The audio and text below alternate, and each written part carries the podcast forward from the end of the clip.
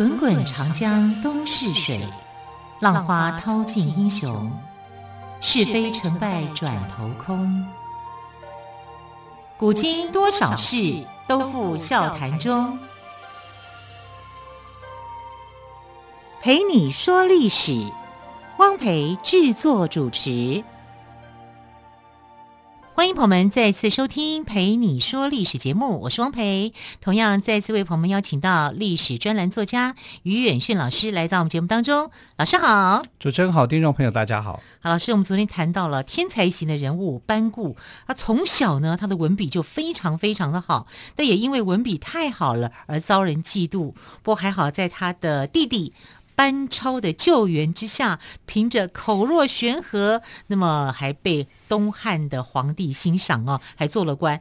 那之后呢，又牵涉到窦宪的关系哦，对，所以就被处死了哦。他这个应该讲，就是说他被窦宪给波及啊。嗯，那我们来看，就是说为什么他会死亡？其实他的死是死在监狱当中的，他本来是有机会被救出来。哦啊！但是还没有机会救出来的时候，他就已经死了。为什么会有机会被救出来呢？呃，因为前头你看他第一次入狱的时候，他不过就是写书嘛，对。然后他的弟弟就很勇敢的就去救，就班超啊，对呀，好，然后就就反正就把他救出来。可是这一次呢，他其实也是因为一个事件啊，然后去被牵连。那这什么什么事件呢？就是班固。后来不是越因为他的弟弟的关系嘛，哈，就越来越发达，一定是这样的嘛，啊，因为他除了会写文章，然后成为史官以外，史官通常都是小官呐，啊，你要赚什么钱，赚不到什么钱的。那他们家族能够赚钱，就是因为班超，因为班超立的军功很大，定远侯啊，啊，这这这立的军功是非常大的，所以他的哥哥也好，妹妹也好，全家都受惠。啊，所以他的这个宅邸啊，就越盖越高。好，本来他爸爸就是一个穷光蛋呐，就是 读死书这样一个穷酸，然后哎，结果因为他的弟弟的关系，好，慢慢就是房子就盖起来，然后又跟对人，好，因为他跟了谁？他跟了窦宪。窦宪当然是一个武官嘛，那就是将军嘛，哦，外戚，他就跟着窦宪，在窦宪底下当官。但窦宪底下当官，窦宪又当家，你说谁不买账？每个人都买账啊！而且他很会写文章，他写那个文章就拍窦宪的马屁嘛。那窦宪去打匈奴，第一次打匈奴的时候，他就写了一个一个非常漂亮的文章。窦宪一看，哇，真的我怎么这么好啊？嗯、就非常非常的深获我心。是，然后第二次窦宪又把匈奴打得更远的时候，哦，那文章简直就是歌功颂德。哎，某个程度来讲，我觉得班固根本是拍马屁的人。好，这拍马屁的文章写的这么好啊，所以但写太多也是不太好了。但你都写的这么好，有一天窦宪垮了，你是不是也要跟着垮？对啊，所以就是这个就是麻烦，这个就是一个因果关系，先放在这里。嗯、所以很多事情都有正反两面的一些思考方式。是，所以呢，哎呀，真的你。做了好，你就是说我绝了。那如果所以班固可以来讲，成也窦宪，败也窦宪喽，是对不对？对，没错。因为窦宪就等于像是他的一个救命恩人一样啊，嗯、他在他底下哈，他还出去打仗哎。当然他不是真的打仗啊，就是说他当他的一个幕僚。你是说班固吗？呃，班固对。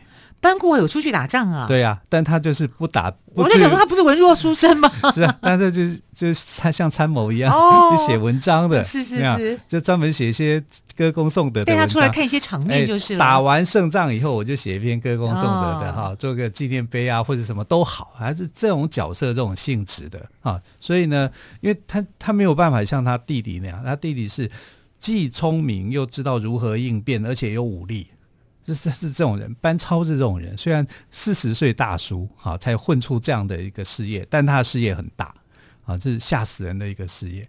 那班固再怎么想，我是哥哥嘛，啊，然后我现在跟着大将军窦宪去打北匈奴，这是一个多么的丰功伟业啊！因为你在西域碰不到这些主力，是他在打这些主力部队，是他更有功劳啊。可是他的这个功劳啊。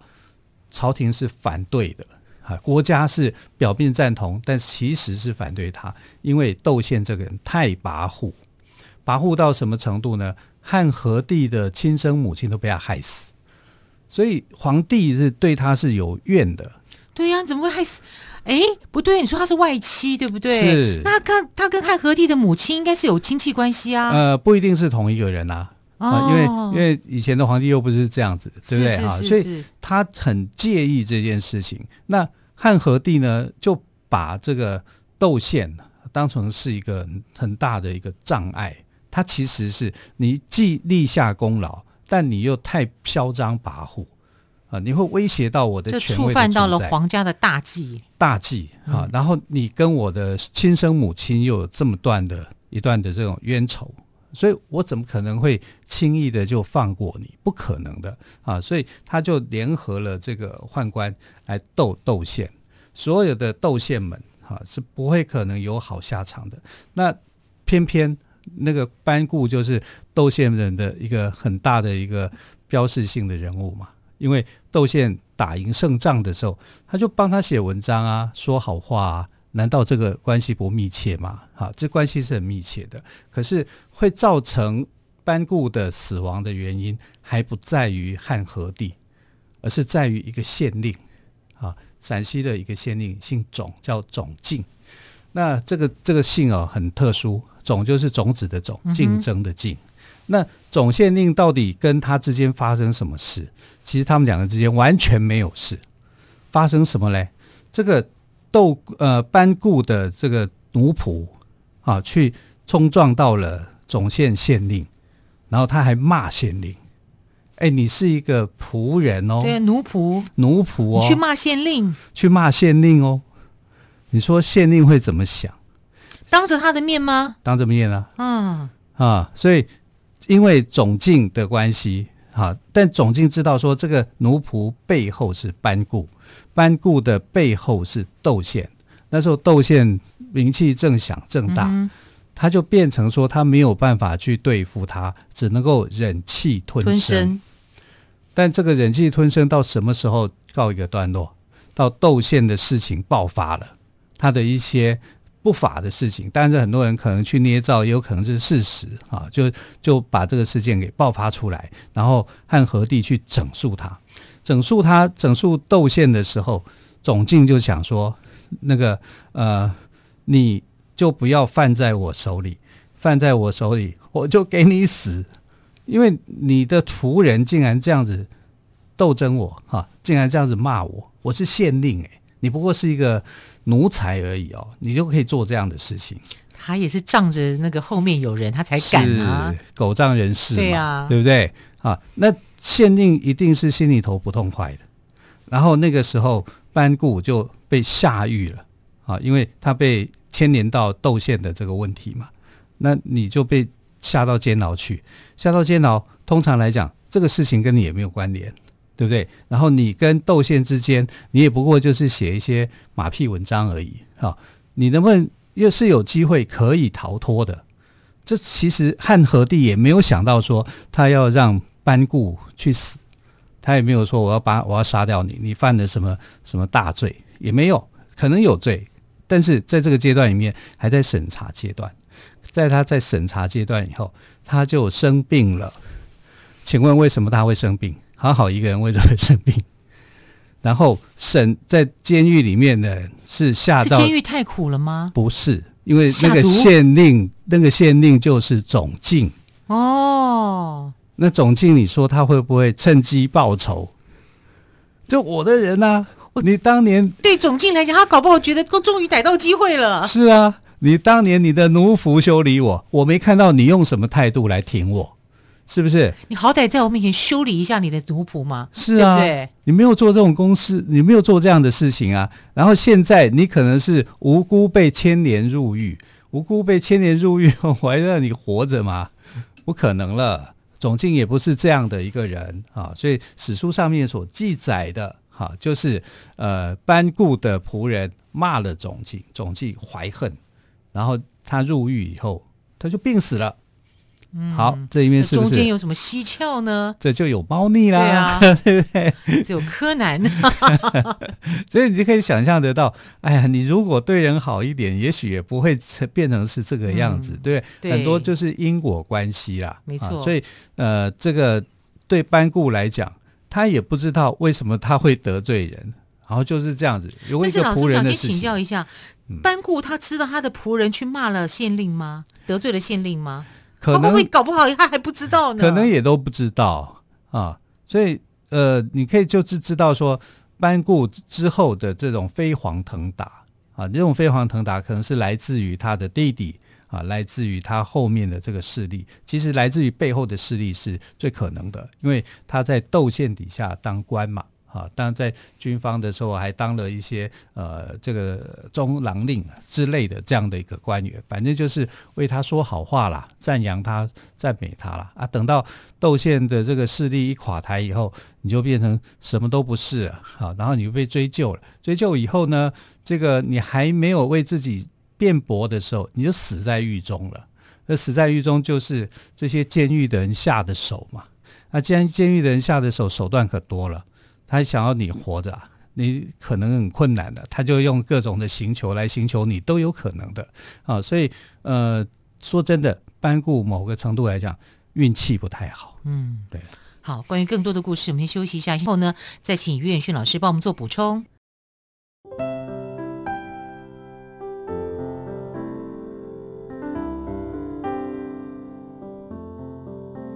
听见台北的声音，拥有颗热情的心，有爱与梦想的电台，台北广播 FM 九三点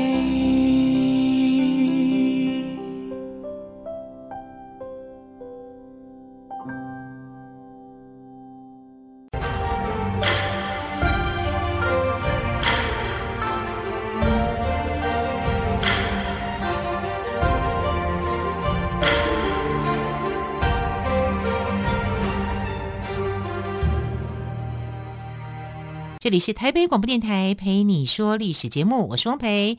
今天为朋友们邀请到历史专栏作家于远逊老师，跟我们谈到了班固之死。其实呢，刚刚于老师透露哦，可能还有机会的，但是呢，因为种境的关系，种境的关系，刚好碰到县令是种境，对，所以他就陷入了困难的陷阱了。嗯，可是于老师，我只是这我一直有个疑疑问啦，就刚刚也问到你，在听歌曲之前，就是班固他真的知道他的仆人有得罪种进吗？该说真的，可能不知道。对呀、对，但是种进的恨呢就很深啊，这种恨意在埋藏在心里面的时候，真的就有可能会置他于死地。其实这里面还有很多人是想要置窦宪于死地的。因为窦宪实在是太嚣张跋扈啊！我们来看，就是东汉的一个问题，就是呃，到了后期的时候啊，明帝、章帝之后，后期的几个皇帝啊，都是皇帝小小的，然后就呃太后当家，就外戚就当政啊，外戚当政以后，等到小皇帝长大了以后，他想要回他自己的权力，就跟外戚打仗啊，就杀外戚，就这样子循环。这是一个循环，这个循环不是说一一个皇帝而已，几乎之后的所有的皇帝都是这样。那这怎么玩呐、所以你到东汉的时候，你看东汉就很惨。东汉末年的时候，整个国家就是回不去了。你到西汉结束的时候，大家还讲说人心思汉嘛，对不对？王莽这一套不行嘛。汉光武帝刘秀，哎，这时候就应运而生嘛，大家会去支持他。可是你到了东汉那时候，没人支持啊。已经时代是不一样，过去的时代就过去了啊！因为东汉这样长期以来外戚宦官、外戚宦官这样搅成一团的时候就很乱。那偏偏呢，窦宪是这个外戚跟宦官当中的第一个。那你这第一个你要知道，对窦宪来讲哦，他也算苦过来的。他觉得他自己是苦过来的，因为他们家他们家家族窦融家族啊，窦融是他的曾祖父，他的这个窦融是东汉的时候呢。呃，这个开国的一个元勋嘛，本来他们窦家就是呃很重要的一个家族啊，几乎你看到那个太后都好像都姓窦，所以看到东汉的历史的时候，一堆窦太后 不知道窦了谁了啊，就是呃他们窦氏哈这个家族来讲是很强盛的一族，可是呢呃到了这个窦宪的时候啊，因为几个皇帝的做法是不一样。汉明帝是打压这个呃族群的啊，就是说打压这个外戚的啊，是对外戚是这样子的，他是改掉了汉光武帝的这种怀柔的政策，他是稍微有点打压去限制的。那汉章帝也是啊，汉章帝其实是比较温和的。啊，可是，但是他对窦宪还是有一些不谅解，因为窦宪呢去强买了皇家的公主的一块田园庄地，啊，就是因为这样子而闹得这个大家其实心里头是很不愉快。哎，本来都是亲戚，都是自家人，你怎么可以做的那么样的强横？啊，所以到明章这两个皇帝的时期啊，窦宪是有点被打压，但是窦宪的妹妹哈，因为嫁给了这个呃汉汉章帝。那汉章帝去世以后呢，就他妹妹就当家了，他就变成了一个呃外戚，重要的外戚。那个汉和帝那时候就很小嘛，啊，所以他就上来了。那上来以后就变成一个超级跋扈的外戚。这个超级跋扈的情形啊，是闹得非常非常严重的，因为他太有权势了。他从过去被打压，一直到他自己有权势的时候，他就胡作胡作非为啊。你知道他在汉章帝的时期哦，汉章帝的时期，他曾经差点要被杀掉的，啊，但是就是啊、呃，他说我为了改过自新啊，我为了要将功赎罪，所以我愿意去打匈奴。他打匈奴动机是这样的，嗯、是为自己赎罪的。啊，结果没想到他打匈奴真的打得很好，而且打赢了，还打赢了，打赢还不止一次。啊，然后搞得这个班固就是写一篇马屁文章啊，去去赞美他。啊，但他的攻击的确是可以受到赞美的，只是说哦，这个因为他汉汉章帝去世以后，他就想要将功赎罪嘛，就我就去打北匈奴，所以窦宪在第一次在燕然山，也就是现在的呃蒙古杭州爱山这边呢、哦，打败北匈奴的时候，哈，那时候班固啊就当他的僚臣啊，就当中护军，然后为窦宪写了这个著名的。封燕然山名的石碑，哦，窦宪看了以后就觉得，哇，好棒，哇，好像卫青、霍去病，哈、哦，这个名将是同列的。那第二次呢，在金围山彻底赶走北匈奴，然后北匈奴就败逃欧洲嘛，哈、哦，造成欧洲的这个呃，哇，大震撼啊！对，大震撼呐、啊，是这样子。那班固这样子跟窦宪走得很近。窦宪红的时候，从来没有人敢去动他。谁敢惹他？他的背后是谁呀、啊？势力很强啊！对啊，窦宪呢？但是窦宪啊，又不像卫青、霍去病。卫青、霍去病其实也是受到汉武帝的质疑。呃，卫霍去病还好啊，卫青的话就很很惨，很惨啊，因为皇帝基本上对他是有质疑的，所以他扶持了这个霍去病啊来制衡。等于像是一种制衡，权力上的制衡。但是卫青，我们看他历史上面来讲，他就是那种谨小慎微的这种类型的人。那偏偏窦宪不是，窦宪就是那种天不怕地不怕我最大这种的啊，所以他就敢去表现自我哈，他是自我放飞的非常严重的。他可能就是你们这些名将算什么？我还有更大的野心。那这个我还有更大的野心，代表的是什么？代表就是他想要当皇帝嘛。啊，所以汉和帝成长上来以后，我这个舅舅这是非除不可的，对不对？啊，我一定得要去去对他一定是非常有意见的啊。那怎么办呢？都会来东窗事发啊，他做的一些坏事就一件一件。爆发上来的时候，哈，所有人去啊投诉啊，去干嘛跟你讲，当你这个失落潦倒的时候，什么人都跑出来了。是啊，还有就是当你骄傲的时候，你可能也得罪了一些人。是，这些人不趁这个机会扳倒你，趁要趁什么时候呢？所以一个人，而且也是揣摩皇上的心意呀、啊。一个人在掌权的时候，千万一定要记得要谦卑，谦卑再谦卑，而、嗯、不是叫你要喝一千杯的酒哦，对，而是真的要把头低下来。嗯哼，你头低下来的时候。你才有再站起来去看人的时候，是啊，你弯腰的时候，你站起来，你才有办法挺直啊。所以你不谦逊的话，接下来就是人家要去对付你的时候，你觉得自己好像可以一时很风光，可是没有想到说，你到最后吃的苦头会更加倍的重。以窦宪来讲，他就是这样，他被批的非常非常的惨。即便他在历史上面享有大名，他促成了这个呃世界史的一个改变，可是对他自己的历史来讲，他就是一败涂地。然后他还牵连到了这个班固，然后班固也很可怜。说真的讲，那我这个冤是怎么样结的？可能他自己都不知道。为什么里面的这些县县里面的这些衙役啊？对他好像仇人一样啊！你想想看，这些衙役谁的爪牙？县令啊，听县令的话。县令为什么要对付你？嗯、就是总禁的爪牙。对，嗯、总禁为什么要对付他呢？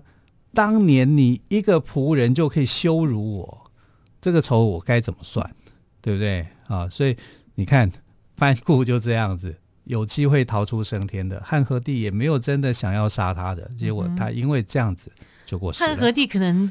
他是真的要杀窦宪了，但是班固这个部分，他可能有有一点保留，是有点保留的。好、嗯，因为因为毕竟会写文章的人来拍我马屁也不错。不错 可是我觉得班固也太 over 了，对啊，对，对你文章写得好，但是马屁文章这个写太多了。哎，应该讲他是文笔好哦，嗯，这看起来就觉得飘飘然。